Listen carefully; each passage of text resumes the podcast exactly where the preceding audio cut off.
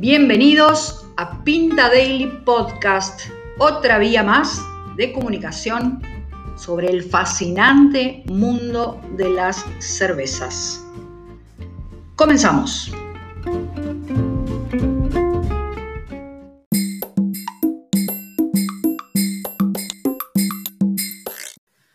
Hola, hola, hola. ¿Cómo están? Hoy vamos a hablar de algo muy, muy significativo, que es una cerveza solidaria, realizada por el Club de Cerveceros Caseros del Uruguay, ya en su quinta edición, que esta vez beneficia a la Fundación Corazoncitos. Dale, vamos.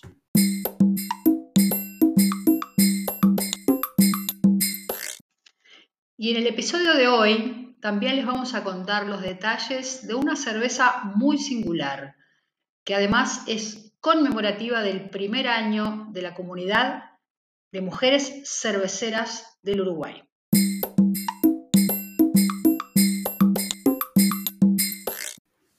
La cerveza solidaria del Club de Cerveceros Caseros es ya un clásico. De hecho, este fue el quinto año que se realizó y lo que su objetivo es elaborar alrededor de mil litros de una receta hecha por el cervecero que obtuvo más puntaje en los concursos del club. Por eso este año el encargado de hacer su receta, que por cuestiones de... Mm, tuvo una pequeña variación por cuestiones de disponibilidad de insumos, fue Santiago Garabedian. Y la cerveza una Rai IPA, una IPA de centeno. Con él hablamos un poco de la receta y, de cómo fue su experiencia de llevar una receta que habitualmente hace en batch pequeños, 20, 30, hasta 80 litros que hace con, con algunos amigos, a una cocción de aproximadamente mil litros, que fue lo que salió al final.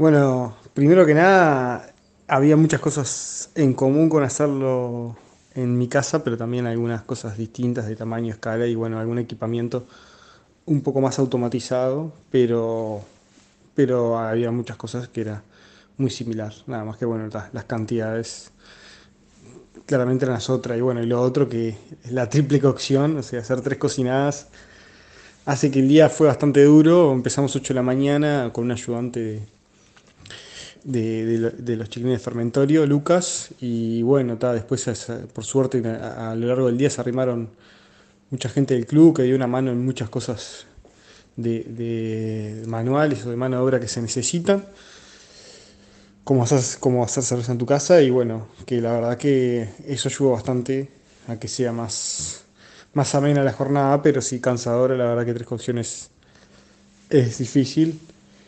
Pero bueno, yo creo que más allá de que no se consiguieron los ingredientes iniciales que yo pretendía, creo que la receta quedó bastante bien, que y bueno, la idea de la receta es buscar eh, lúpulos frutales o tropicales y no tanto resinosos ni, ni con pino, porque el frutal va mejor con, la malta centeno, que ya que es una raípa, y que la malta centeno, aparte de darle un gusto a grano, todo le da un final seco y un poco especiado. Y eso va muy bien con el frutado de los lúpulos, a mi entender, y bueno, y también que sea una cerveza liviana, tomable, y, y bueno, muy frutal, ¿no? y con algo de gusto a grano y un cuerpo liviano.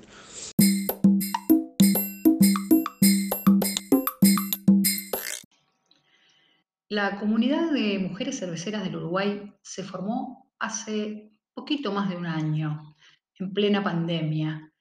Eso obligó a que recién se pudiera eh, celebrar su creación cuando se cumplió un año en septiembre. Ese fue el motivo por el cual se realizó esta cerveza, esta cocción colectiva, esta cerveza conmemorativa, eh, para bueno, celebrar de alguna manera este primer año en Uruguay. La comunidad actualmente está integrada por unas 50 mujeres vinculadas de alguna forma a la cerveza y eh, la elección del estilo es muy significativo. De todo esto nos habla eh, Noela González Grucci, que es cervecera casera desde hace unos cuantos años y además integra el colectivo cervecero La Fuerza. Además, prestó su casa para no solo para hacer la elaboración, sino que además, bueno, cuidó de la cerveza durante este proceso que llevó casi dos meses, porque eh, el estilo requería un cierto cuidado, porque tiene chips de roble, eh, luego se hizo una adición de, de vainilla, así que nada, ella mejor que nadie nos va a contar cómo se hizo y qué podemos esperar de esta cerveza.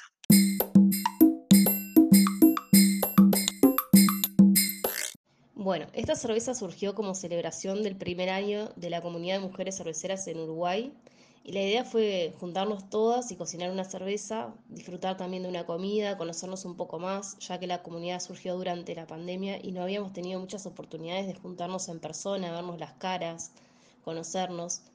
Y bueno, para la receta se plantearon varios estilos de cerveza, pero se sometió a votación y nos terminamos decantando por una Foreign Extra Stout con vainas de vainilla y chips de roble que previamente fueron embebidos en ron. Lo que no queríamos era hacer una cerveza suave que cayera en el cliché de lo que algunos piensan que es una cerveza de mujer, sino una cerveza fuerte, potente y con mucha presencia. El resultado que obtuvimos fue una cerveza oscura con un aroma complejo donde se perciben las distintas notas a los chips, la vainilla, el café y el chocolate que aportan las, las maltas oscuras. Y en el sabor se siente el cuerpo, el amargor, el alcohol y un final que es levemente dulce. En fin, estamos súper contentas por esta primera cerveza que cocinamos en comunidad y esperamos poder compartirlas con todos ustedes en breve.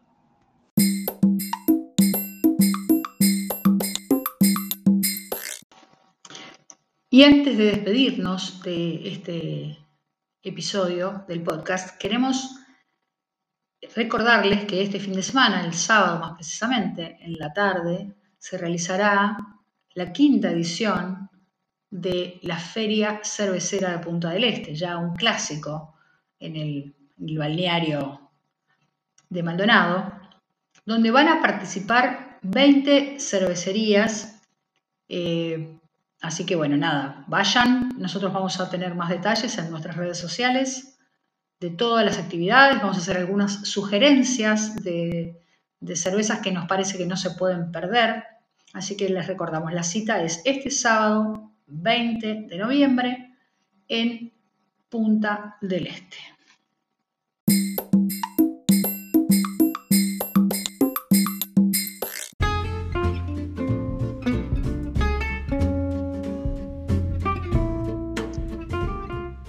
bueno, hasta aquí llegamos hoy. Así que si les gustó, denos like, compartan, comenten, porque esto es una comunidad y se nutre de todos nosotros. Los esperamos la próxima semana con una nueva edición de Pinta Daily Podcast. Nos pueden seguir además en las redes sociales, en Facebook, en Instagram, en Twitter arroba pintadaily para seguir conectados. Si tienen información, nos pueden escribir a pintadaily.gmail.com o visitar el mapa cervecero Pinta Daily. Nos vemos.